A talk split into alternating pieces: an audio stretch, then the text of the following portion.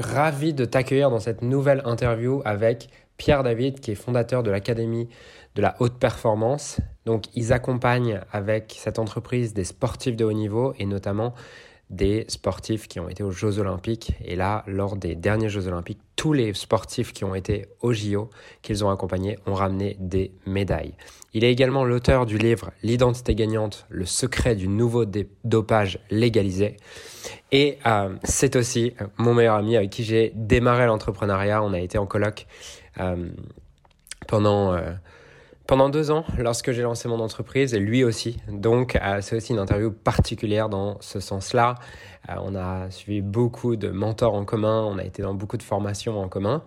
Et dans cette interview, on va parler mindset, spiritualité, philosophie, performance, non-dualité, mission d'entreprise et encore plein d'autres choses. Bon, j'ai pris beaucoup de plaisir euh, à effectuer cette interview parce que c'est aussi pour moi beau de voir le chemin parcouru, euh, le chemin qu'il a parcouru, à quel point la méthode qu'il a développée aujourd'hui euh, avec la dépolarisation peut faire des transformations vraiment impressionnantes avec les sportifs. Et euh, voilà, je te laisse découvrir ça, je te laisse écouter ça et je te souhaite une bonne interview. Si aujourd'hui vous avez peur d'échouer et que vous souhaiteriez vous libérer de ce poids afin d'exploiter pleinement et librement votre potentiel, que les choses viennent à vous avec fluidité en étant en paix avec vous-même et atteindre vos objectifs avec facilité.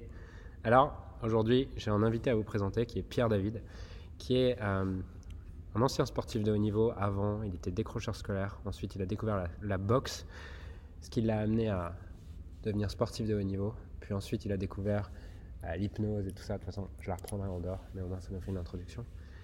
Euh, voilà.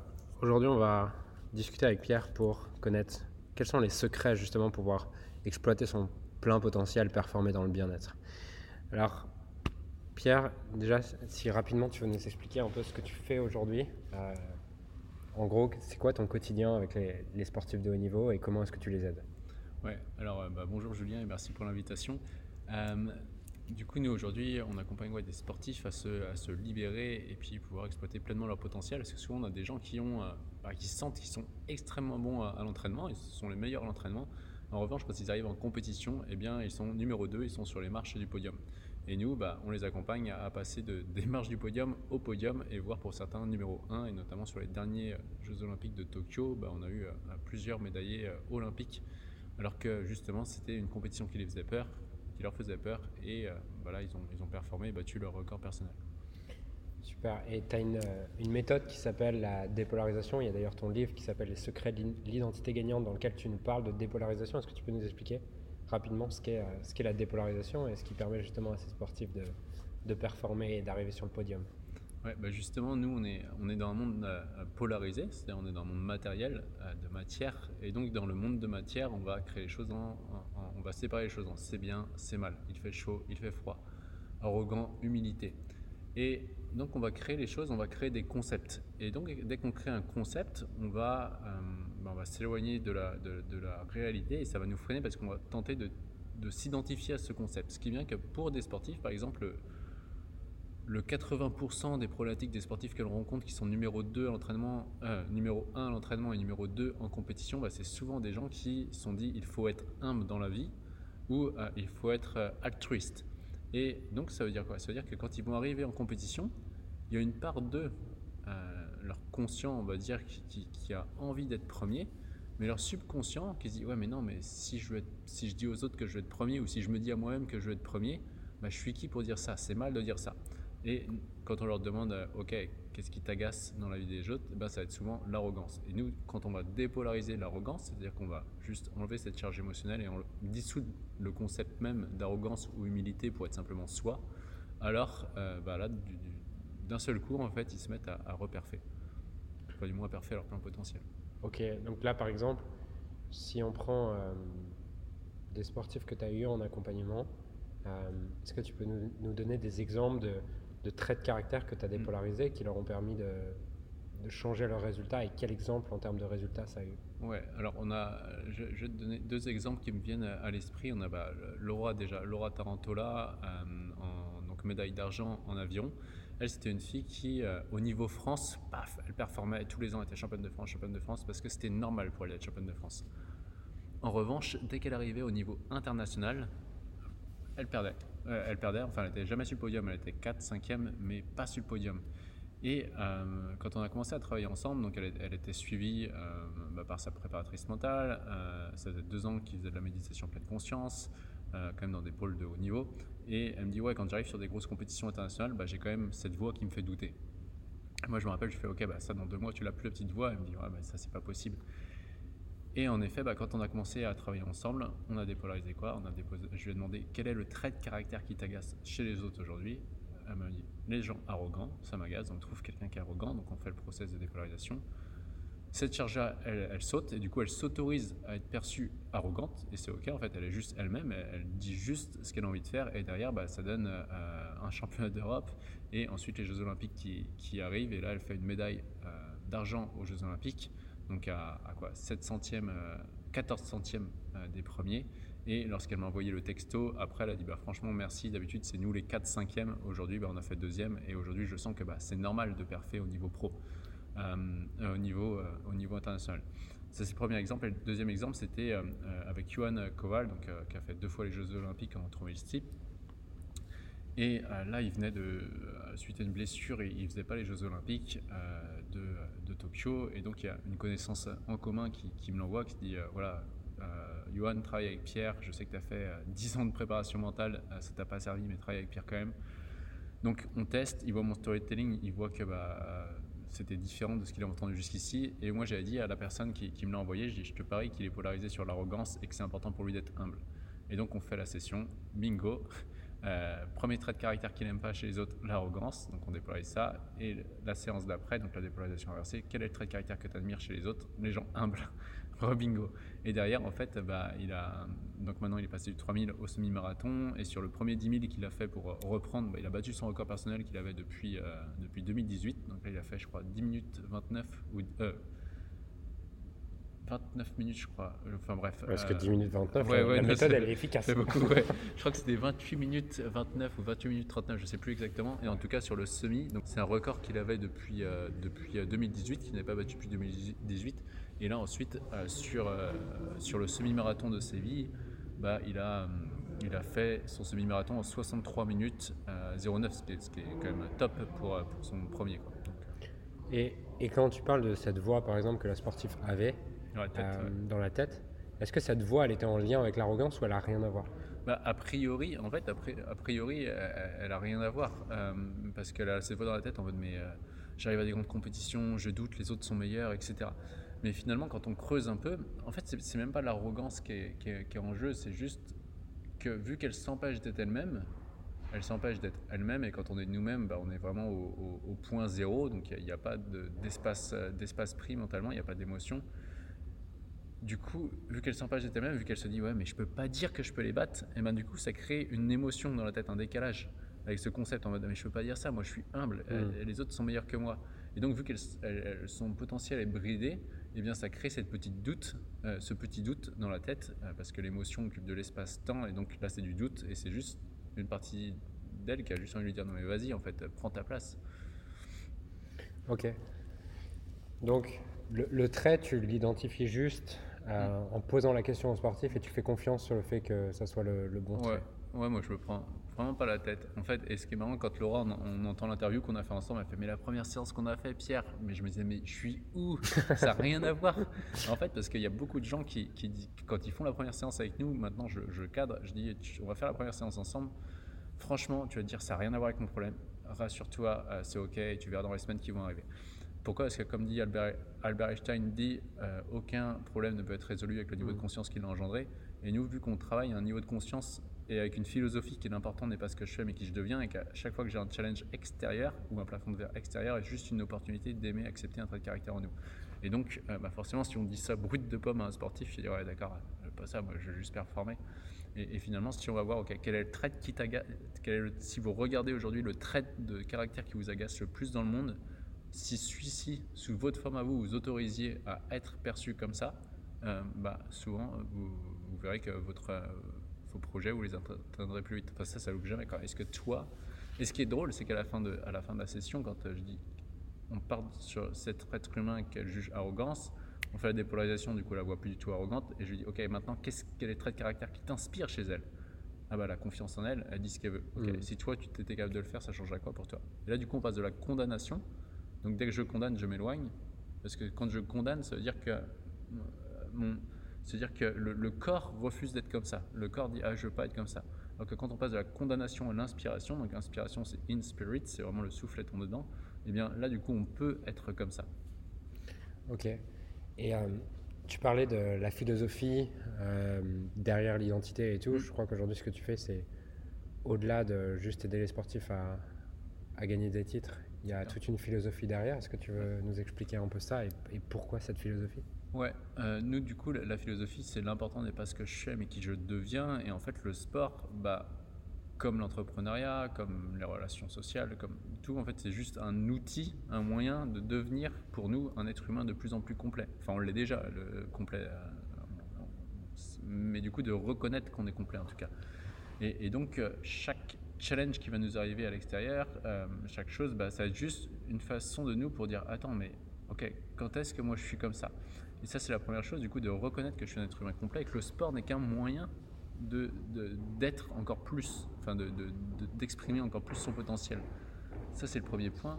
Et, le deuxième point, c'est aussi de plus s'identifier à son résultat. Être, faire, avoir, qui nous, on passe sur cet ordre naturel qui est je suis, je fais, j'obtiens.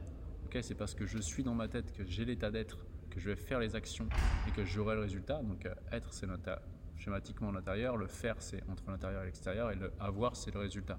Et sauf que le résultat que j'ai à avoir, l'op- ce que j'obtiens, bah, une fois que je l'ai dans les mains, c'est déjà fini en fait, ça appartient au moi du passé. Mm. Mais, mais par contre, le, le- le qui je suis devenu à travers ça est plus grand. Donc on, on va montrer aux sportifs que bah, finalement, là, tu es en train de faire ton sport à un instant T, mais c'est l'être humain qui est en train de devenir à travers ça qui est plus important que le résultat. Et si toi, tu es l'être humain qui euh, est déjà câblé au résultat, alors le résultat, tu vas augmenter les probabilités de l'avoir sans en être sûr, puisque bah, le résultat, euh, il y a d'autres compétiteurs qui sont là, qui sont excellents, et peut-être que eux aussi, ils peuvent avoir le résultat.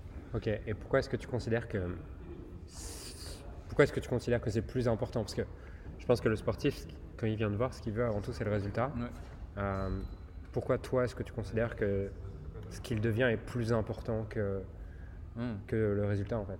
Ouais. Parce que c'est un peu arbitraire de considérer ça Ouais. Ou euh, est-ce qu'il y a une raison plus profonde? Alors, euh, ouais, alors, enfin, moi je suis, je suis un compétiteur aussi, du coup, quand j'accompagne un sportif euh, qui me dit je veux aller chercher une médaille au jeu ou un championnat du monde, bah, j'ai aussi les crocs, j'ai j'ai mal au ventre quand euh, il va faire une compétition, j'ai la boule au ventre. Là, il y a les Jeux de Pékin à ce moment, bah, je sais que le matin, je vais être au taquet avec le décalage horaire pour regarder les courses. Euh, donc le résultat m'importe aussi, est très important pour moi. En revanche, on va plutôt s'intéresser à, à- à la cause qui va générer cet effet. C'est-à-dire que le résultat est l'effet Mm. et, l'état d'être. L'état d'être, c'est important. L'état d'être donc, euh, qui va emmener le corps, qui va faire passer le corps à l'action. Bah, en fait, c'est soit je, soit je travaille sur l'extérieur, soit je travaille sur l'intérieur. Et, c'est l'intérieur qui va, sous- va créer euh, le résultat. Et en plus de ça, donc ça c'est c'est le premier point. Donc euh, d'abord, quel est l'état d'être, la somme quantitative et qualitative de mes pensées, de mes émotions, qui va amener, enfin quel est l'état d'être du champion en fait, avant même d'obtenir de, de, de- d'obtenir le résultat, quel est l'état d'être qui là maintenant va, peut augmenter la, la- la Ouais. probabilité d'obtenir le, le résultat. C'est la première partie, donc c'est pour ça que je pense que c'est plus important de travailler sur l'identité que sur le résultat, donc sur la cause plutôt que l'effet. Et deux, bah, qui je deviens, je vais l'emmener après le sport. Mm. C'est-à-dire que tu as ta médaille olympique, euh, euh, bah, c'est cool, quand tu l'as dans les mains, c'est cool, mais comme euh, beaucoup de sportifs, ils ont leur médaille olympique, ils croyaient que c'était euh, ah, le jour où j'aurai Ouais. ma médaille olympique, je serai hyper heureux, sauf qu'une fois qu'ils l'ont, pendant une semaine, ils sont heureux, et après, c'est la grosse dépression. Alors que nous, en fait, on fait en sorte qu'ils n'en ont rien à taper d'avoir la médaille olympique ou pas. C'est normal de l'avoir, et si je l'ai, bah, c'est top, je suis content, et si je l'ai pas, je suis aussi content, c'est pas grave, il y aura autre chose de mieux qui viendra plus tard. Donc euh, voilà, Parce qu'encore une fois, dès, dès que j'ai quelque chose dans la main, dès que j'ai de la matière, au moment même où j'obtiens la matière, elle se, elle, se, elle se dégrade. Alors que qui je suis, bah, je peux l'emmener avec moi dans le temps. Et puis les, séquences, euh, les séquences internes, l'apprentissage que j'ai eu, bah, je pourrais l'emmener bien plus loin de le sport, bien plus loin que le sport. Mm. Ce qui est pareil, je pense, pour l'entrepreneuriat et Mm. abs- absolument tous les résultats qu'on va obtenir. Ok. L'état d'être, euh, l'état d'être et l'identité, c'est la même chose pour toi? Tu as parlé à un moment donné Mm. de la somme quantitative et qualitative Mm. des pensées et des émotions qu'on avait. Je crois que tu as dit que ça, c'était l'état d'être. C'est la même chose que l'identité? Ouais, alors l'identité, on va la voir d'un point de vue global. En fait, c'est identité. Si on prend vraiment le, si on prend vraiment l'étymologie d'identité, c'est s'identifier à quelque chose. Mm-hmm. Tu vois? Et, du coup, dans le monde d'existence, donc il y, a le monde de l'essence et il y a le monde de l'existence. Et dans le monde de l'existence, une chose existe uniquement parce qu'elle peut se différencier de son milieu. Donc parce que je peux m'identifier à quelque chose. Et c'est là, encore une fois, un paradoxe, à mon sens, à de plus en plus maîtriser. C'est à, la fois à la fois euh, être OK avec le fait de dire je suis ça. Donc au moment où je dis je suis ça, bah, je suis pas ça. Et en même temps, paradoxalement, être capable de dire je suis ça dans l'existence à un instant T, et en même temps, je sais que je suis tout. Donc ça, c'est le premier point. Et du coup, l'état d'être, après, ça va plus être euh, se, calibrer sur, euh, bah, justement, une fois que j'ai cette identité de je suis excellent, bah, quel est l'état d'être de, de, quel est l'état d'être là maintenant de l'excellence? Ok. Mais par rapport à un domaine de vie donné. C'est-à-dire qu'au moment où je choisis d'être excellent dans mon sport, d'avoir l'identité excellente dans le sport, bah, dans quel domaine de vie je suis médiocre? Hmm, Et je me rappelle avec une, athlète qui était polarisée sur euh, je veux être performante alors qu'elle était déjà cinq fois championne du monde.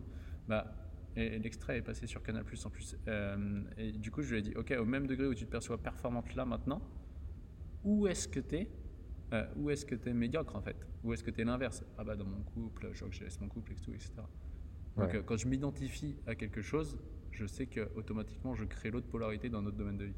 Ok. Tout à l'heure, tu expliquais que en général, ce qui empêche un sportif de performer ou un entrepreneur, je pense qu'on peut l'étendre à tout, c'est il y a un trait que je reconnais pas en moi, que j'ai jugé comme mal, que du coup je m'empêche d'exprimer. Euh, hmm, est-ce que c'est la même chose je vois pas le lien avec le travail sur euh, quel est l'état d'être de l'excellence en fait. Ok. Euh, alors du coup, sur l'identité, en fait, on, va, on va partir du, point de vue qu'au début, on, a, on accompagne un sportif ou un entrepreneur. Eh bien, c'est un être humain qui, qui se reconnaît que sur, euh, comment dire, qui, reconnaît que certaines parties de lui. Et du coup, bah, il va se dire, je sais pas, je suis quelqu'un d'altruiste, par exemple. Ouais. Tu vois, et du coup, il va vouloir être absolument donner quelqu'un d'altruiste. Et donc, si on prend le, le, cône de, de Minkowski, qu'on voit plus dans le bouquin, euh, en fait, il y a vraiment un, du coup, il est qu'une, il est, que pas grand, enfin, ça représente pas grand chose de lui-même.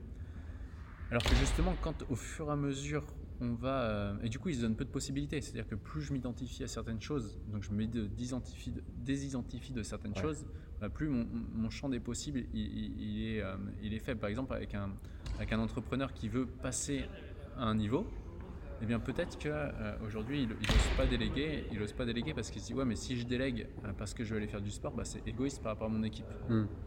Et du coup il n'arrive pas à avoir bah, cet état d'être, d'être connecté à la mission, de se dire bah ok je délègue et je passe à autre chose. Là il est identifié, il s'identifie à un, modèle.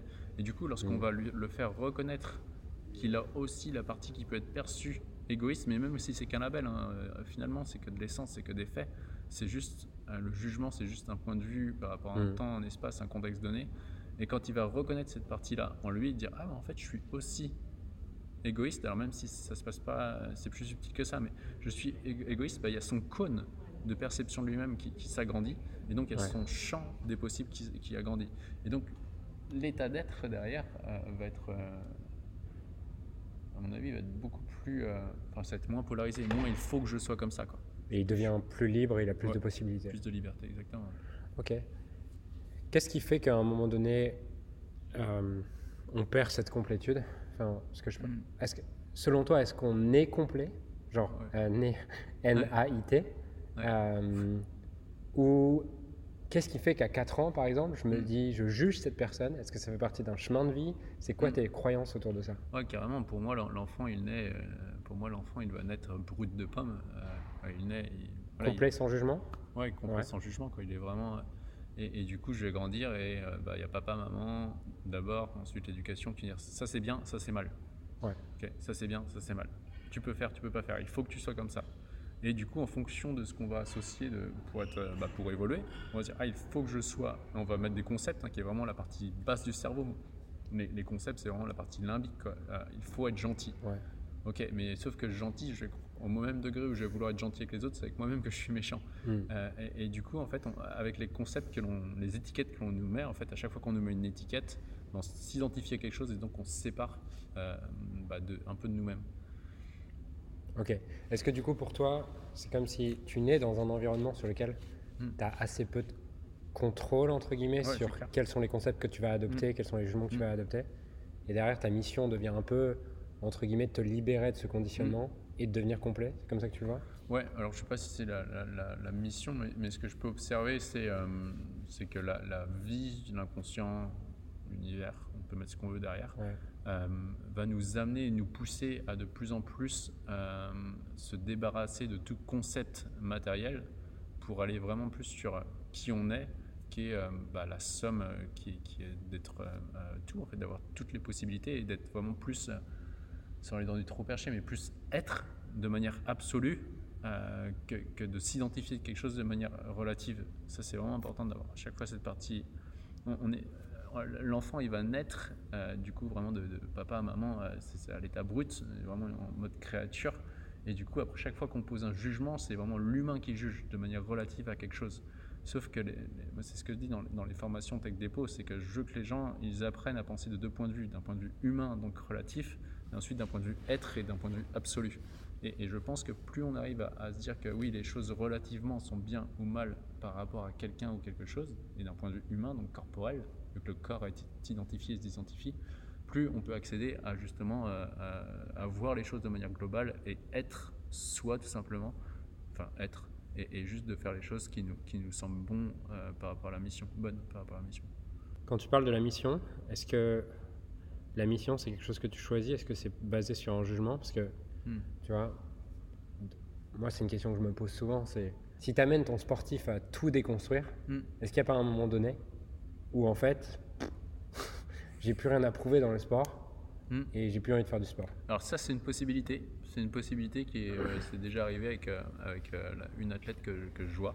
Ouais. Où, boum, on a déconstruit les choses. euh, paf, bah, tu sais quoi, en fait, je vais faire autre chose. Mais en tout cas, ce qui est intéressant, c'est que à observer, c'est que chacun a, a ce, ce souffle en, en soi et on est des êtres humains et cet- l'être, si on regarde l'étymologie, bah, ça veut dire qu'il y, a- il y a quand même la partie c'est se trouver, la partie croître, grandir. Donc on est ici sur Terre pour grandir et automatiquement on va avoir des choses qui vont nous inspirer, donc vraiment avoir le souffle intérieur qui, va, qui part vraiment, enfin qui nous amène Mhm. ce qu'on appelle la rectitude, hein, qui part vraiment du, du chakra du bas et qui, qui monte euh, et qui, qui nous amène à passer à l'action. Mais de passer à l'action de manière, euh, juste je le fais parce que j'ai envie de le faire. Et pourquoi? Bah, bah, Je sais pas en fait. J'ai Ouais. envie de le faire, tu vois. Ok. Et, et finalement, même si je devais, euh, si, on- si je me repose, bah, au bout d'un moment, mon corps, plume, il se réengage, il a envie de repasser à l'action. Donc cette partie-là, elle n'a pas besoin de, elle a pas besoin d'être contrôlée entre guillemets. Elle, elle, euh, elle se s'auto-organise. Comment tu fais la différence entre justement cette part de toi qui, si je me repose, boum, elle a envie de repartir, Mm. et aussi euh, ce que je peux expérimenter chez moi ou chez des clients, Mm. parfois aussi le, ça bouge parce que juste Hmm. tu as des charges Hmm. et ton mental te Mm. pousse à l'action, mais Mm. par charge en fait. Tu vois. Ouais. Ouais, c'est hyper, c'est assez difficile à, à- à discerner. Ouais. Je, je pense que c'est l'enthousiasme, l'en- l'enthousiasme qui reste le. L'enthousiasme, c'est anthéo, c'est vraiment Dieu étant dedans. Et, et je- et- et je pense que l'enthousiasme, euh, on passe à l'action juste parce qu'on on passe à l'action, parce qu'on a envie de le faire.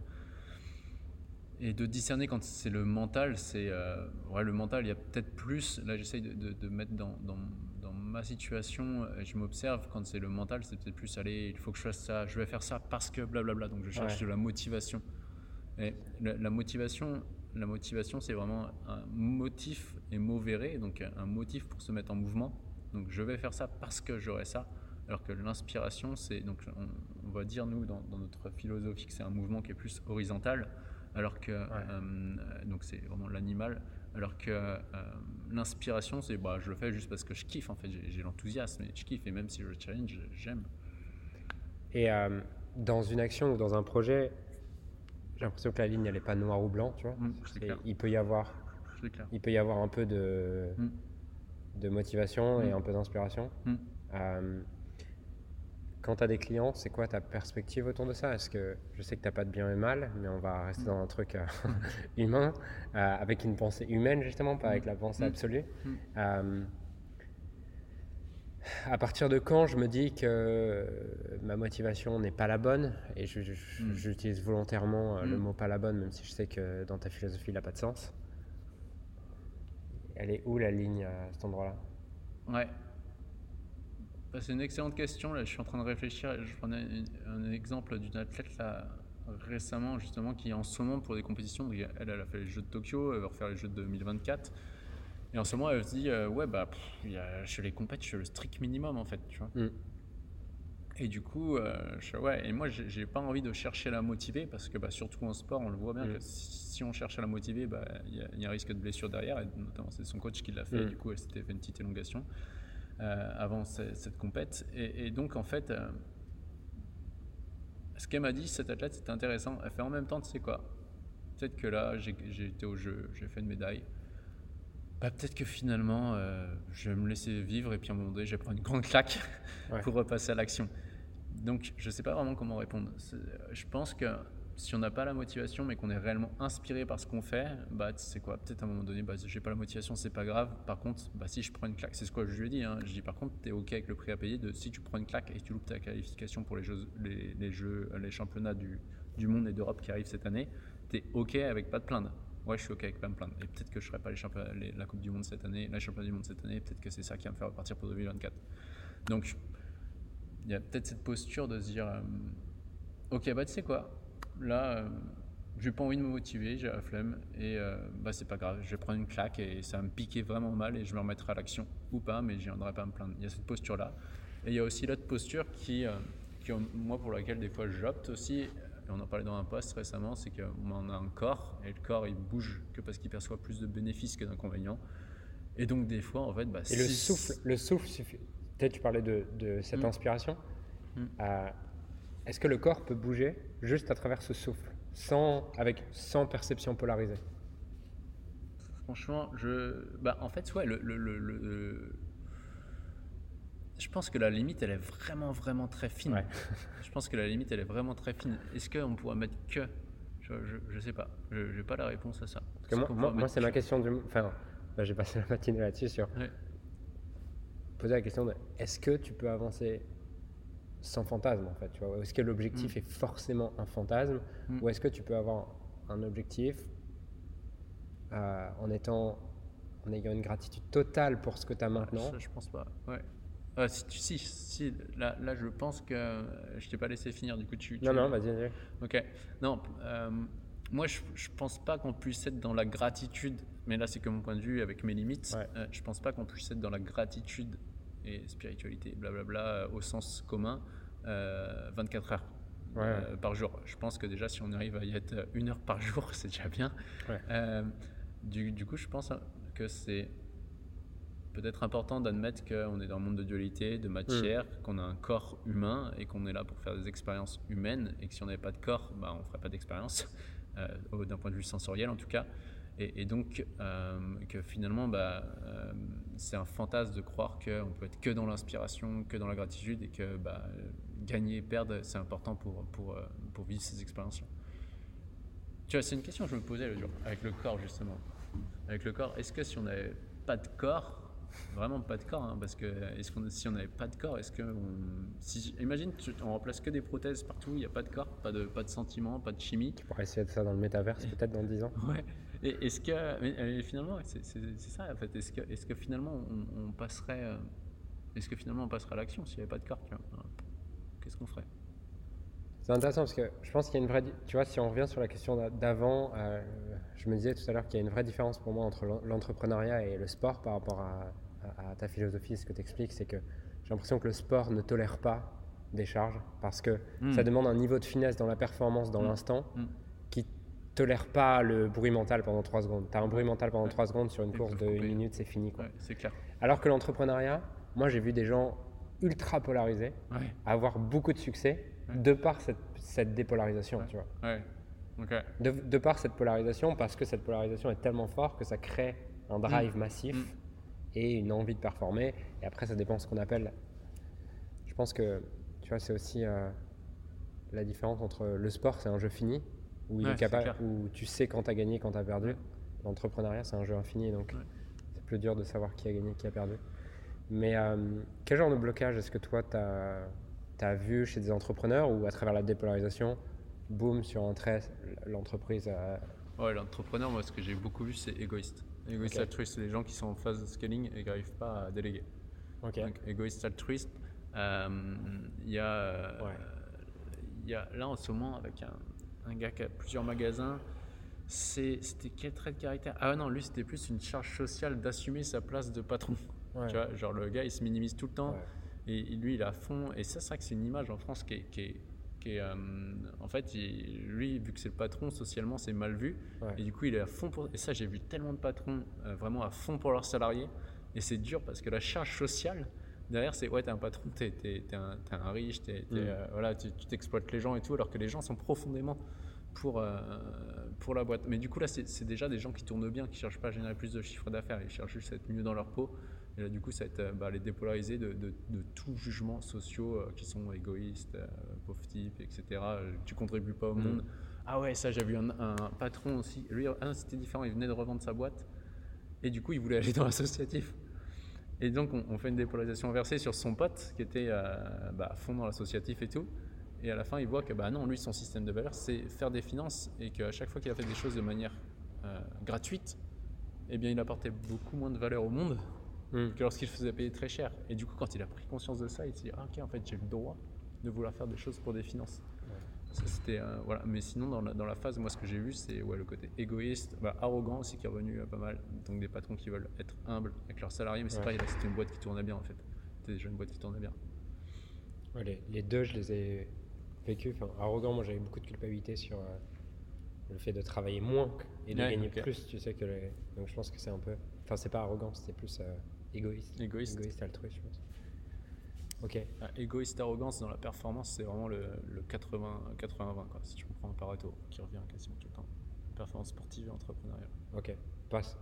Est-ce que tu penses que ça c'est sociétal? Parce que on Ouais. ouais. Ouais, carrément, parce que euh, moi, ce qui est hyper intéressant, c'est qu'avec des sportifs qui, Ah. qui, qui éclataient tout aux États-Unis, Ouais. Ils arrivent en France, poum, hyper frappueux. Parce qu'ils n'ont plus le droit d'exprimer, on va tout, on, ouais, nous, on va tout déchirer. Si en France, tu dis, alors, de, pas tout le monde, tu vois, avec nous, tu dis, euh, tu vas tout déchirer, on va dire, ah, c'est cool. Mais, euh, si on, euh, mais en France, socialement, si tu dis, bah, je vais tout déchirer, on va dire, Ouais. ah, calme-toi, mec. Ouais, y a un jeu. Alors qu'aux États-Unis, je vais tout déchirer, bah, ça passe, tu vois. Ouais. Et, et ça, j'ai vu, moi, des sportifs qui étaient dans des, dans des à haut niveau aux États-Unis arriver en France et, euh, et du coup, parce que là, ils ils s'autorisaient plus à eux-mêmes. Ouais. Enfin, à dire leurs rêves. Ils avaient peur de dire leurs rêves, ils avaient énormément de culpabilité à dire leurs rêves. Et en fait, en France, ce que j'ai remarqué, c'est que moi, ce que je remarque, j'aimerais bien une étude scientifique là-dessus. Et je suis sûr qu'avec ce qu'on fait en dépolarisation, on va vraiment travailler sur le, bah, le chakra le- du bas, tu vois. C'est vraiment. Et j'ai l'impression qu'en en France, on va castrer les gens, en fait. On va castrer Mm. les sportifs, on va castrer les entrepreneurs. On va castrer la, la- la masse en, en- en général en mode j'ai pas le droit de faire ça, quoi. C'est mal de faire ça. Justement, je pense que ça serait intéressant si tu travailles. Là pour l'instant, tu travailles pas encore à l'international. Non. Et du coup, tu as 80% qui sont égoïstes. Mm. Peut-être si tu travaillais avec des Américains clair. et des Indiens, tu verrais dans chaque culture C'est clair. qui montre le, le reflet de la culture. quoi. Ouais. Ah, carrément. Ok. Est-ce que tu as vu des choses qui ont rien à voir avec la culture ou, euh, ou en fait, dans le fond, on est juste euh, le reflet de notre culture quoi? Ouais, là je suis en train de réfléchir. J'ai pas eu a- assez d'expérience à, à l'international, mais euh, moi la culture m'a vraiment, m'a vraiment impacté. Après, ouais. Après, à mon avis, il y a des, il y a des lois qui sont universelles, du coup, qui dépassent vraiment tout ce qui est euh, sociétal et qui s'arrêtent à un pays. Euh, C'est-à-dire que chaque être humain, le fond derrière tout ça, c'est que chaque être humain a, à mon sens, c'est ce que j'ai pu remarquer, hein, a envie de contribuer, de donner du sens à sa vie. Ouais. Donc ça, je pense que ça va euh, donner du sens. Encore une fois, c'est le télos, euh, être euh, plus être que matière euh, et penser plus de manière détachée et, et dépolarisée. Et du coup, euh, plus avec le cortex préfrontal qu'avec la partie animale. Euh, ça, je pense que c'est assez universel de, de cette envie-là. En revanche, dans les, dans les freins, j'ai pas assez. P- Pourquoi est-ce que tu considères que contribuer, c'est plus être, être que matière? Parce que je contribue dans la matière quand même. Ouais, je contribue. Oui, oui, oui. oui, euh, non, c'est c'est à travers la matière que je peux, euh, que je peux contribuer. ouais, bien sûr. Ok, ouais. et du coup, pourquoi tu disais contribuer, c'est être plus être que matière? Euh, parce que en fait, la, la matière, on peut pas la. En fait, la matière, c'est comme comme si tu, tu fais un enfant, bah t'es limité. Tu, tu fais un enfant, tu transmets ta génétique à un seul individu, alors que l'esprit, le souffle, tu peux le transmettre à plein d'êtres humains. Tu vois? Ok, genre euh, développe. Comment ça? Bah, bah, Du coup, quand, quand, tu, quand tu vas partager quelque chose, tu, la matière, tu peux pas, tu vois, tu, on ne pourrait pas partager ah, ton ordinateur en deux. En revanche, là, ce qu'on est en train d'échanger, la, la, la, le, savoir qu'on est en train d'échanger, et eh bien ça, ça va être diffusé sur ton podcast et, plein d'autres êtres humains vont pouvoir l'avoir. Et en fait, l'être, il n'est pas divisible. L'être, tu peux que le, que le, que le, enfin, même pas en fait. Je sais même pas si c'est un réveil où tu peux l'insuffler le, comment c'est le mot euh, Tu peux essaimer chez, les autres, alors que la matière, bah, tu, hmm. c'est fini en fait. Il y, a vraiment, le, pour moi, l'humain qui est fini, la matière qui est finie, qui est dans, localisée dans un espace, dans un temps. Si tu veux la, la déplacer, il va falloir soulever la gravité et la porter et l'emmener à un autre endroit. Et du coup, euh, voilà, il y a l'espace-temps qui va jouer avec la matière, alors que l'être, bah, la partie être spirituel, c'est infini, c'est léger, c'est juste de l'énergie, donc tu peux, tu peux l'envoyer partout euh, sans traverser l'espace-temps. Et tu peux, tu peux contaminer, enfin contaminer, tu peux euh, distribuer ça à plein d'autres êtres humains en fait. Ok. Là aujourd'hui sur la sur l'académie euh, avec la dépolarisation, vous touchez principalement les sportifs Ouais. À 80%, c'est ça? Ouais. Ok. C'est quoi la, la, vision et comment est-ce que vous est-ce que vous avez l'intention de le, le, diffuser dans plein de plein de domaines? Euh, plein de domaines, c'est peut-être la mission de l'académie, pas la mienne. Euh, la mienne, la, mission, la vision de l'académie, c'est déjà poussé jusqu'en 2024 et encore une fois, boum, avec les sportifs, à montrer qu'on peut euh, avoir des sportifs qui perfent et qui, soient, qui sont hyper heureux dans, leur, peau. donc ça, c'est vision 2024. Après, le but, c'est que maintenant qu'il y, a un associé qui est à Madrid, euh, bah, le but, c'est aussi qu'on puisse euh, internationaliser et avoir plusieurs bureaux dans différents pays après, euh, après 2024. je ne sais pas si c'est moi qui emmènera cette partie internationale, je serai encore la, personne la mieux placée pour ça. Et ensuite, avec la dépolarisation, personnellement, mais ça c'est vraiment un, truc personnel où j'ai envie de laisser ça aujourd'hui aux entrepreneurs et aux aux entrepreneurs et aux sportifs parce que je trouve que c'est un, outil qui, euh, qui permet vraiment aux gens qui ont envie d'être acteurs du changement, de comprendre des séquences, de comprendre des lois universelles, de pouvoir s'en servir, euh, qui, est vraiment utile. Et je ne sais pas si euh, du grand public qui a juste envie d'être aidé mais qui n'a pas vraiment envie de se bouger est, prêt, est, prêt pour ça. Donc, donc ma vision pour l'instant, moi, c'est vraiment, je pense que c'est vraiment mon point personnel, c'est vraiment le sport, l'entrepreneuriat. Et après, peut-être que là, en parlant, je me dis peut-être que ça touchera des gens dans l'éducation qui vont le transmettre en, éducation, mais, euh, mais, ce sera leur mission. Quoi. Ouais, parce qu'il y a un moment donné où tu avais le, la mission de. de l'éducation. Ouais, de changer le monde de l'éducation. Qu'est-ce qui a fait que c'est plus important pour toi? Ouais, bah en fait, vu que moi, le drive que j'ai, le, drive numéro un, c'est vraiment l'impact social que je peux avoir. Et j'ai vu que dans l'éducation, j'ai fait trois ans dans le lycée avec des jeunes dans des couchages scolaires. Bah, encore une fois, j'ai vu que j'étais, euh, j'ai vu que j'étais limité. J'étais limité parce que euh, par les moyens, par les, croyances de, plein de gens à bouger, avec euh, des, des, enfants qui payent pas et du coup bah, qui, qui sont engagé, même si euh, moi, contrairement à d'autres matières, donc c'était connaissance de soi, on voyait tout ce qu'on est en train d'évoquer dans ce podcast, et qui fait les jeunes qui étaient en accrochage scolaire, on les voyait fait un cours. Mais derrière, bah, c'est difficile d'aller plus haut et de, de, scaler pour le coup. Euh, c'est difficile de scaler. Dans, là, pour le coup, il y a beaucoup de matière à bouger, donc c'est lourd. Euh, alors que justement, quand, en bifurquant dans l'entrepreneuriat, il, y, a ce degré de liberté qui est beaucoup plus grand. Et à mon sens, les entreprises, les entrepreneurs en tout cas, ont ce niveau de liberté pas une, hmm. quelque chose d'étatique et euh, de, de, la, fonction publique. Donc je pense que l'entrepreneuriat a un plus gros pouvoir d'impact aujourd'hui. Euh, enfin, un entrepreneur, en tout cas par son entreprise, peut plus euh, avoir un impact dans le monde. Et je pense que c'est ça qui m'a drivé. Pourquoi tu veux cet impact social? Je sais pas, juste pour me. ça peut être se dire que j'ai été utile, encore une fois, mais même si c'est polarisé, au final, c'est vraiment admettre à un moment donné que euh, Pierre David, petit ego, je perçois que ma vision, non, vraiment, je perçois que ma vision du monde est mieux que celle de quelqu'un d'autre. Donc euh, voilà, ça c'est le côté humain qui parle et le côté euh, le, ego sans je. Et donc je perçois que mon ma vision du monde traits de caractère. amène. Hein T'as réintégré mes traits de caractère. ouais, c'est ça. Je, je perçois que, que, ma vision du monde euh, amènera plus de bénéfices que d'inconvénients pour l'humanité. Et donc voilà, et, et au-delà de ça. Tu crois ça ou pas? euh, Genre? pas, pas, pour lui. Alors, pas, alors je, je, je, vais reformuler, pas en bénéfice, inconvénient, dans le sens où on peut l'entendre. C'est-à-dire que. Euh, je pense qu'on est ici pour évoluer et là on va partir dans quelque chose de, de, de perché mais, mais, je vois que, que, que, les choses étaient très polarisées avec la, la, préhistoire tu vois les choses étaient très enfin il y a vraiment la loi du one to many many to one donc euh, du 1 au plusieurs du plusieurs au 1 et euh, si on prend le truc vraiment plus spirituel on va dire que euh, bah, on est passé du, du, 1 au plusieurs. Et avant c'était très polarisé. Si on peut regarder à l'époque il y avait la, la, préhistoire. Tu avais les hommes d'un côté. juste je pense euh, si, tu, si, tu, peux développer, on est, parce que tu le prends comme une hypothèse, je suis pas sûr que pour tout le monde ça soit ultra clair. Okay. La loi du many to one, one to many, euh, on est passé du un au plusieurs. plusieurs. plusieurs. Est-ce que tu peux développer? Ouais, bah en gros, ce que, la, on va prendre que, on va prendre l'hypothèse que à, à, la base, on vient tous du même océan. Il y avait juste un océan et d'un seul coup, paf, ça éclate et du coup, tu as plein de gouttes d'eau qui est partout. Tu vois. Et euh, sauf que du coup, tu as une goutte d'eau qui va tomber dans, dans une tasse. J'ai une tasse à côté de moi, tu as un goutte d'eau qui va tomber dans un verre, tu as un goutte d'eau qui va tomber, ouais. une goutte d'eau dans une flûte. Euh, et du coup, est-ce que le, le, le, la goutte d'eau qui est dans le, verre euh, à pied, quand elle juge la, la, flûte, elle se dit Ouais, mais attends, tu vois, genre, elle est mieux que moi, tu vois, elle est dans une flûte. Mm.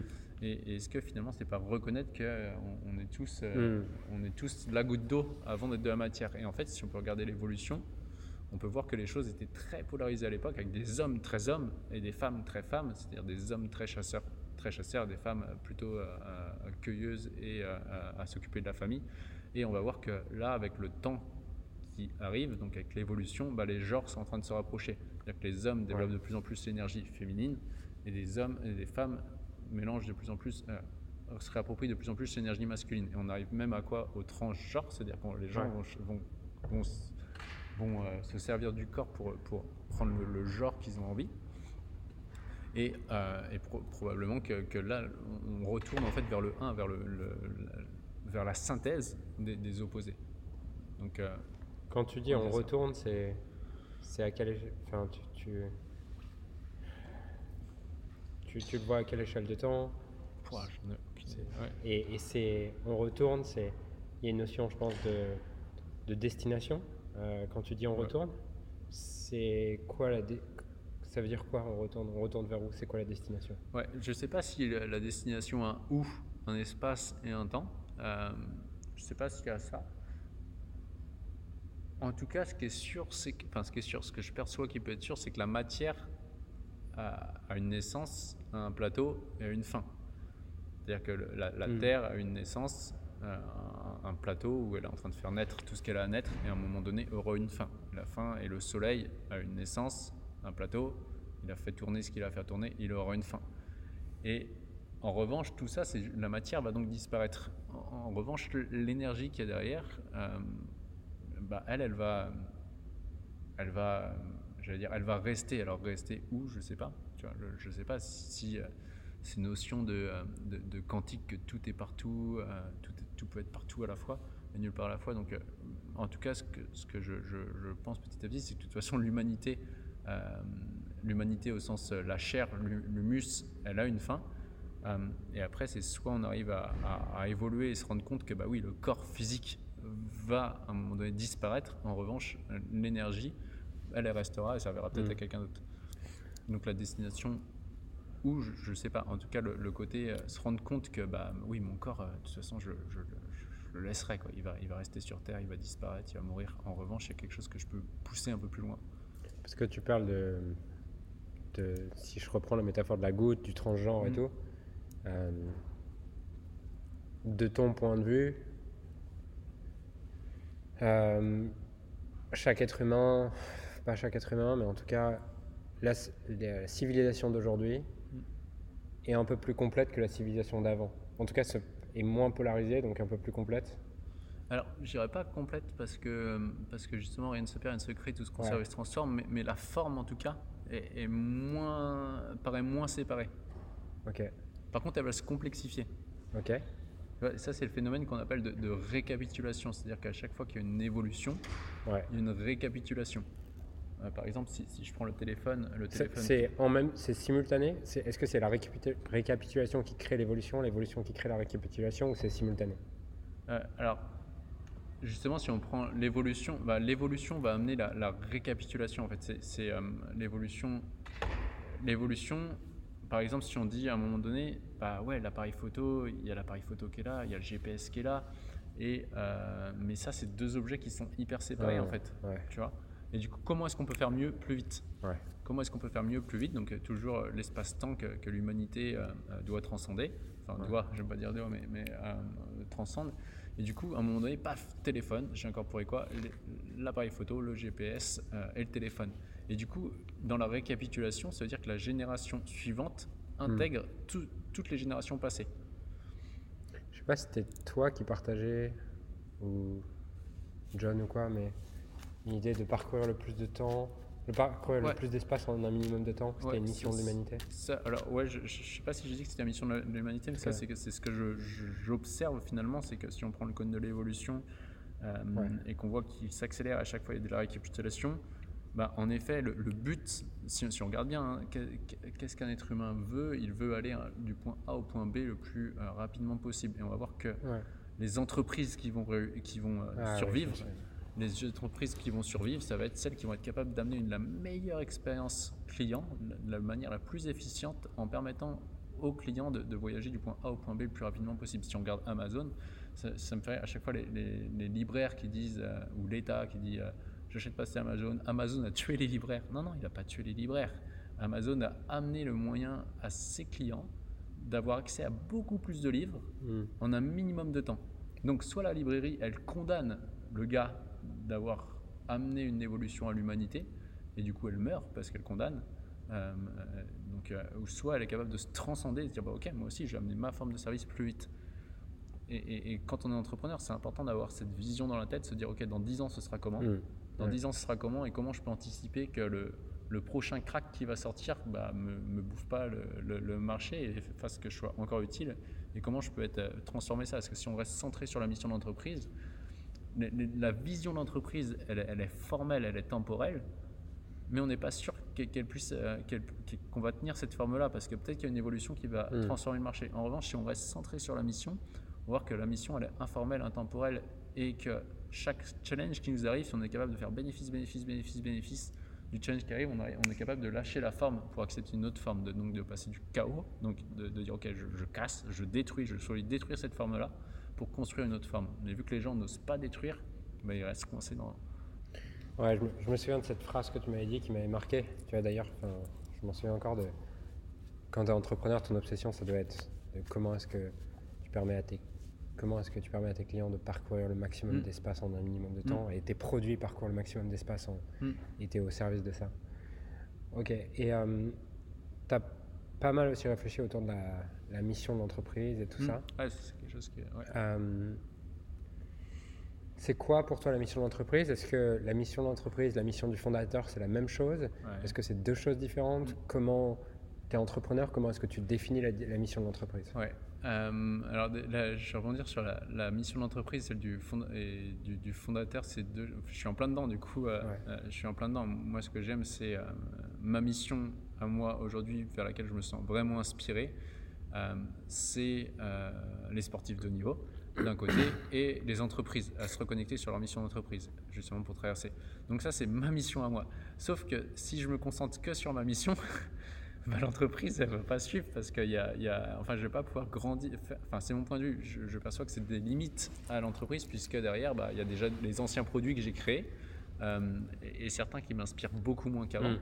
Euh, ou des, niveaux de sportifs que j'accompagnais au début quand j'ai commencé, j'ai bah forcément, j'accompagnais pas que des sportifs de niveau. Aujourd'hui, j'accompagne 90% soit des entrepreneurs, soit des sportifs de, haut niveau, de niveau international. Et, parce que j'ai cette chance-là aujourd'hui. Mais du coup, si je délaisse l'autre partie, c'est l'autre partie qui fait vivre l'entreprise. Et, euh, je pense que c'est toi qui avais dit ça un jour dans je sais plus, en parlant ou sur un podcast où tu avais dit, bah, en fait, euh, si l'entrepreneur il coach que des, des, gens qu'il aime, bah, l'entreprise elle peut pas euh, survivre. Je sais plus comment tu l'as dit. Ok. Et euh, je pense que c'était toi. Et, en fait, c'est vraiment ça. Si aujourd'hui, moi, je me centre que sur euh, ma mission personnelle, bah, l'entreprise, elle, peut pas, elle pourra pas, elle pourra pas survivre. En tout cas, que sur l'entreprise dans la forme sous laquelle elle était avant. Ouais, exactement.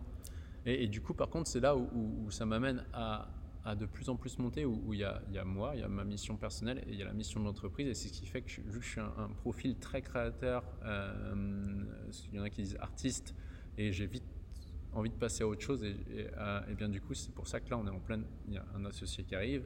Euh, voilà, derrière, j'ai vraiment envie de pousser l'entreprise pour que la déléguée, la déléguée, avoir des gens qui sont plus inspirés que moi pour la développer.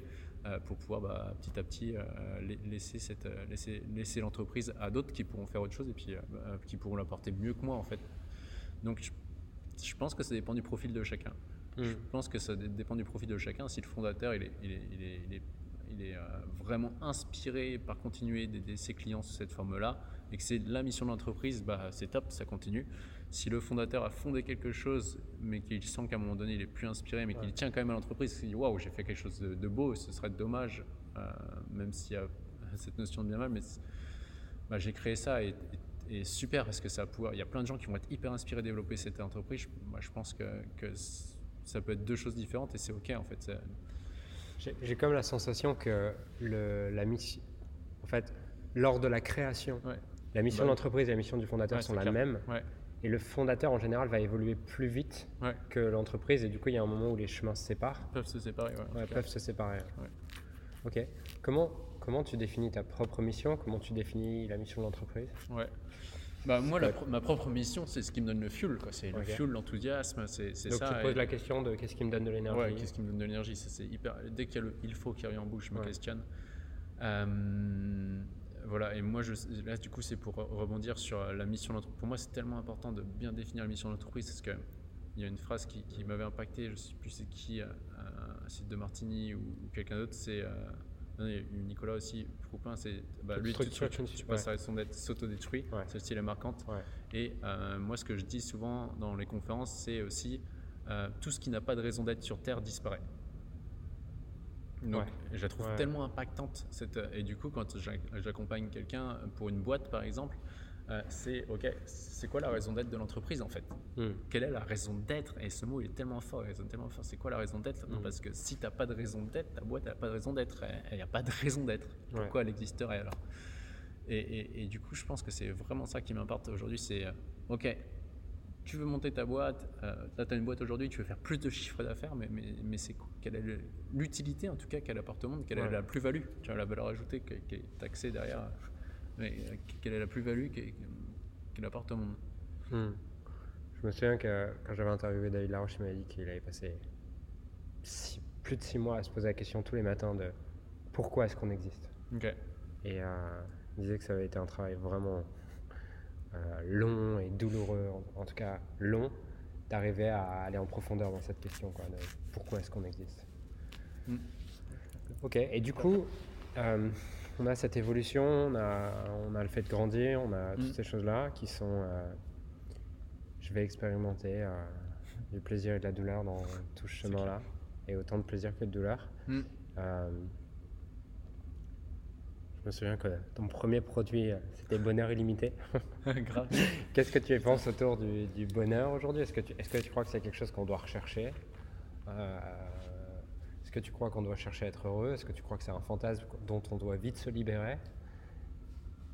Je pense que je pense que c'est une question de, sémantique, euh, de ce qu'on met derrière bonheur, de ce qu'on met derrière heureux. Un bonheur, c'est la bonne heure. Euh, finalement, si on arrive à se poser quand on est dans la douleur, justement, euh, et on arrive à se poser là et on se dit, OK, je suis dans la douleur là, mais finalement, euh, euh, quels sont tous les bénéfices d'être dans la douleur et Est-ce que ça m'amène vers ce qui m'inspire vraiment? Ah ouais, c'est top, bah, je peux avoir des larmes de gratitude pour ce qui me fait mal en fait. Hmm. Et, par contre, si on croit que le bonheur, c'est être justement dans le soutien, donc vraiment, il y a soutien, tu connais ça aussi, soutien de challenge au même degré, donc soutien, ça passe le système nerveux en repos. Euh, challenge, ça, le, stretch le système nerveux, donc sympathique, parasympathique, et on est addict à être, euh, on peut être addict à être soutenu dans le système de valeur, donc à être en mode repos. Mais ça, c'est pas ce qui fait évoluer. Et je pense que mon niveau de bonheur a, grandi dans le sens euh, où je l'ai aujourd'hui, plus de gratitude le jour où je me suis dit, ok, je suis ici sur Terre pour évoluer. Et pour évoluer, je vais être soutenu, challengé en permanence au même degré. Et c'est ok, ça fait juste partie du jeu. Et du coup, à ce moment-là, on peut être heureux dans le sens, bah, je suis challengé en fait. Et on peut même être heureux quand on est malheureux parce qu'on se dit, ok, là, je suis pas bien aujourd'hui. je tous les bénéfices pour moi de pas être bien. Et puis je reconnais que ça fait juste partie de, l'ordre et, que c'est ok, ça va passer. Et, c'est juste pas agréable. Mais en fait, finalement, c'est plutôt cool. J'ai une expérience. Je me dis, tiens, j'aime, j'accepte cette expérience, c'est validé, c'est fait. Est-ce que, est que du, du, coup, pour, plutôt que de poursuivre le bonheur ou d'être heureux, ça serait plutôt poursuivre le fait d'être capable d'apprécier de plus en plus l'entièreté de notre expérience. Oui, carrément. et je pense que c'est ça qui amène au... Bah, en fait, là, je suis en effet à la bonne heure maintenant. Quoi qu'il arrive, quoi qu'il se passe, je suis à la bonne heure. Ah, mais rien moi, la croyance que j'ai validée, c'est tout ce qui m'arrive, c'est pour mon bien, pour me faire grandir. Quoi qu'il arrive, c'est pour mon bien, pour me faire grandir. Quoi qu'il arrive, c'est pour mon bien, pour me faire grandir. Tu loupes une opportunité, mm. je sais que c'est pour mon bien, c'est pour me faire grandir. Et quand on valide ça, mais ça change, ça, mm. change, ça change vraiment la vie. Yes. Est-ce que, est que tu dirais que c'est la croyance la plus aidante que tu as développée euh, hmm. ces dernières années? Ouais, je pense que la, plus aidante, et je pars de loin, euh, tu, tu, vois, euh, la, plus aidante, je pense que j'ai développée, c'est quoi qu'il arrive, c'est pour mon bien. Quoi qu'il arrive, l'univers me veut, enfin l'univers, je sais pas, on met ce qu'on veut, mais quoi qu'il arrive, l'univers, la vie me veut du bien. Et celle-ci, je pense que c'est pour ton bien. Je pense que c'est celle qui a le plus été game changer pour moi. Dans le moment où tu es plus challengé, c'est pour ton bien. Hmm. Tu vois, ce matin, bah justement, ce matin, j'étais avec euh, justement sur les, séminaires de Nicolas Proupin, où c'est vraiment la chiropractie network. Et euh, bah, j'ai eu une frustration, comme tout le monde, dans la semaine. Et pim, le corps a, emmagasiné ça. Et vu qu'ils ont ces, connaissances de, challenge soutien, hop, il me prend la nuque, il fait ça. Il fait OK, là, tu, tu te sens sur le truc qui te challenge, là. Je suis, ouais, je suis dessus. Il fait, allez, prends le temps de voir tous les bénéfices, d'apprécier tout le moment. Et jusqu'à temps qu'à un moment donné, tu sens que ça se relâche et tu ressens de la gratitude. Et tu dis, bah oui, mais en fait, merci. Merci. Mais encore heureux que ça m'arrive, tu vois. Mm. Et alors que sur le coup, tu étais en mode, putain, fais chier. Donc, euh, Ça me rappelle euh, les moments où il y avait la perceuse qui se mettait à, qui se mettait à tourner quand on était en coloc et quand on se demandait euh, comment est-ce que je peux apprécier encore le, côté extraordinaire de ce que je vis maintenant. C'est clair. ok. Bon, ça. Est-ce qu'il y a. Donc, ça, c'est une des, une des idées que. Une des idées qui a eu le plus d'impact. Hmm. Euh, c'est quoi les autres idées que tu aimerais transmettre à tes enfants, ou en tout cas à celui que tu étais il y a 10 ans si tu veux pas d'enfants? Ouais, euh, pour les enfants. si, tu n'es pas prêt à payer le prix d'avoir des enfants. On verra sous quelle forme. Ok, celui que tu étais il y a 10 ans, c'est quoi les, les, 3 à 5 idées que tu aimerais vraiment lui transmettre? Ah, Celui de moi il y a 10 ans, c'est euh, le premier, ce serait bah, tu sais quoi, vas-y, kiffe, fuck, et, euh, enfin fuck au sens euh, euh, les autres disent enfin ouais la, première serait ouais d'en avoir rien à foutre de ce que les autres veulent penser je pense. Genre arrête d'être le gars gentil fais ce que t'aimes et de toute façon tu plairas pas à tout le monde. Je pense que ce serait la première chose genre vas-y t'as le droit d'exprimer ton potentiel tu vois. Genre t'as le droit d'être toi. Est-ce que ça genre est-ce que cette croyance elle est le la conséquence de comprendre que de toute façon tu seras toujours autant soutenu et challengé? Est-ce que, ou est-ce que celle-là, elle est arrivée avant et tu n'as pas eu besoin de comprendre que. Ah non, ouais, elle est arrivée dans le sens où j'ai compris que quoi qu'il arrive, je ferais du bien et du mal au même degré. Ouais. Tu vois, c'est, enfin, moi, ce qui m'a coûté 4 finales de championnat de France sur 5, c'est que j'étais le mec le plus sympa de, de l'équipe de France, mais j'étais le deuxième. Hmm. Tu vois, j'étais le mec castré euh, que causait pas, euh, causait pas dire, bah, moi, je serais champion du monde. Mais par contre, j'osais dire, je serais en équipe de France, parce que je percevais que j'avais le niveau large. Et du coup, bah, c'était pas arrogant de dire ça. Alors que pour plein de gens, c'était arrogant et, le dire au niveau monde, je serai champion du monde, alors que plein de gens me disaient que j'avais les moyens, bah, j'y croyais pas. Donc ça, ce serait le premier truc, genre en mode, bah vas-y, en fait, euh, lâcher chevaux, dans tous les cas, tu seras jugé et, condamné au même degré. Après, je dirais quoi? Ouais, je dirais, euh, au moi qui était au fond du trou euh, il y a une dizaine d'années, je dirais, c'est pour ton bien. Quoi qu'il arrive, c'est pour ton bien. Tu le sais pas encore. tu le sais pas encore, mais quoi qu'il arrive, c'est pour ton bien. Tu comprendras plus tard. Tu vois, genre, Mani Sam qui disait, tu sais pas de ce que tu sais pas ce que tu sais pas de ce que tu sais pas de ce que tu sais pas. Et euh, je savais pas à l'époque, en étant au fond du trou, en arrêtant la boxe en 2015 sur ma dernière finale perdue, euh, que 5 ans, c'est ce qui m'aurait euh, le plus invité à creuser, creuser, creuser et amener un truc extraordinaire sur, sur les sportifs, que les résultats qu'ils ont, que pas de préparateurs mentaux qui ne sont pas formés chez nous ont, ne sont pas capables d'avoir. Et, euh, et ça, voilà. Et autrement, ouais, là, bah, là, le, le Nindo un peu de, de l'Académie de performance, ce qui est l'important n'est pas ce que tu fais. Le quoi le, C'est une ouais, le japonais, ça. C'est Tu le, parles japonais Ouais, ouais j'apprends le japonais. C'est le, c'est le, le, le télos de. de euh, Ok. ouais, je suis un fan de certains mangas. Euh, et du coup, euh, euh, l'important n'est pas ce que tu fais, mais qui te devient. Mais on s'en fout que t'échoues, en fait. L'important, c'est l'être humain que tu deviens derrière. Donc, c'est pas grave si t'échoues. En plus, il n'y a pas d'échec, il n'y a pas de. Tu vois, mais ça, je ne savais pas à l'époque. Donc, à l'époque, j'avais vraiment peur de perdre. Donc, Mhm. euh, l'important, c'est pas ce que tu fais, mais qui tu deviens. Donc, vas-y, fais-le, tu auras appris. Est-ce que tu penses que ça, c'est dans toutes les cultures? Ou c'est aussi une culture assez française, cette peur de perdre Ou est-ce qu'elle est partout? Genre, parce Bah. que j'ai quand même l'impression que c'est. En France, c'est quand même En assez France, présent. c'est plus, ouais, Ouais. carrément. Là, j'ai eu un gars. un- Le, le- alors, le gars, il venait d'où? Ah oui, ça y est il, est, il est en France. Ouais, ouais, exactement. Et je crois qu'il n'était pas aux États-Unis, il était dans un autre pays. Et le mec, il, il, a- il m'a dit il fait, euh, Moi, aux États-Unis, en fait, euh, je m'en fous parce que tu as le droit de tomber. En Ouais. fait. Tu perds, les gens, ils te respectent. Alors, tu as coulé, t'as coulé combien de boîtes tu vois? On sait que c'est la cinquième startup qui démarre. Bah là, ça, ça augmente les Ouais. probabilités. À chaque fois qu'il y a un échec, ça augmente les probabilités de réussite. Alors qu'en France, bah, le gars, tu plantes ta boîte, directement, tu es catalogué comme un, un loser parce que les gens veulent pas. euh, au-delà, au-delà de ça, enfin, même d'un point de vue factuel, genre en France, je crois que tu n'as pas le droit de faire faillite. Ah bah de toute façon, Euh, si tu fais faillite une fois, je crois que. Alors là, une ou deux fois, Des en tout cas. T'as 5 ans après de. Ouais, c'est ça. Ouais. Ouais. Donc t'as pas le droit de diriger puni, une entreprise. T'es puni. On casse- Alors que c'est, alors que t'as tenté quoi. Il y a plein de gens qui tentent pas. Yes. Aujourd'hui, euh, pour les personnes qui, pour, pour les personnes qui ont, euh, qui ont, qui ont kiffé les, les parties un peu perchées ou pas, mais en tout cas qui ont envie de travailler avec toi, il y a, il y a déjà le livre, je pense, Ouais, à, ouais, c'est clair. à découvrir. L'identité gagnante. Ouais, quoi d'autre? Qu'est-ce que tu fais d'autre aujourd'hui?